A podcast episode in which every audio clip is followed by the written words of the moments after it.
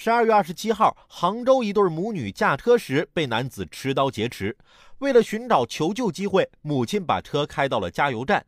加油员发现后排一男子在指挥，前排母子却一言不发。十多岁的孩子则拼命眨眼睛，还做出“救救我”的口型。工作人员呢，于是立马报警。见警车来了，歹徒弃车逃跑。警方在加油站外将男子擒获。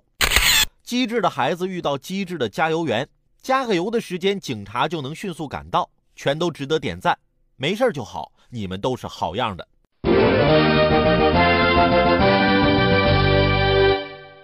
眨眨眼就能解决这么大的问题，谁能想到啊？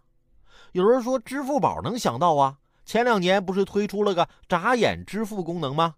就是啊，你花钱的时候也不用密码了，也不用指纹，只要啊用瞳孔的虹膜，一眨眼就可以支付了。我跟你们说，想出这个功能的人绝对脑子有问题，还眨眼支付？不知道女人都是花钱不眨眼的吗？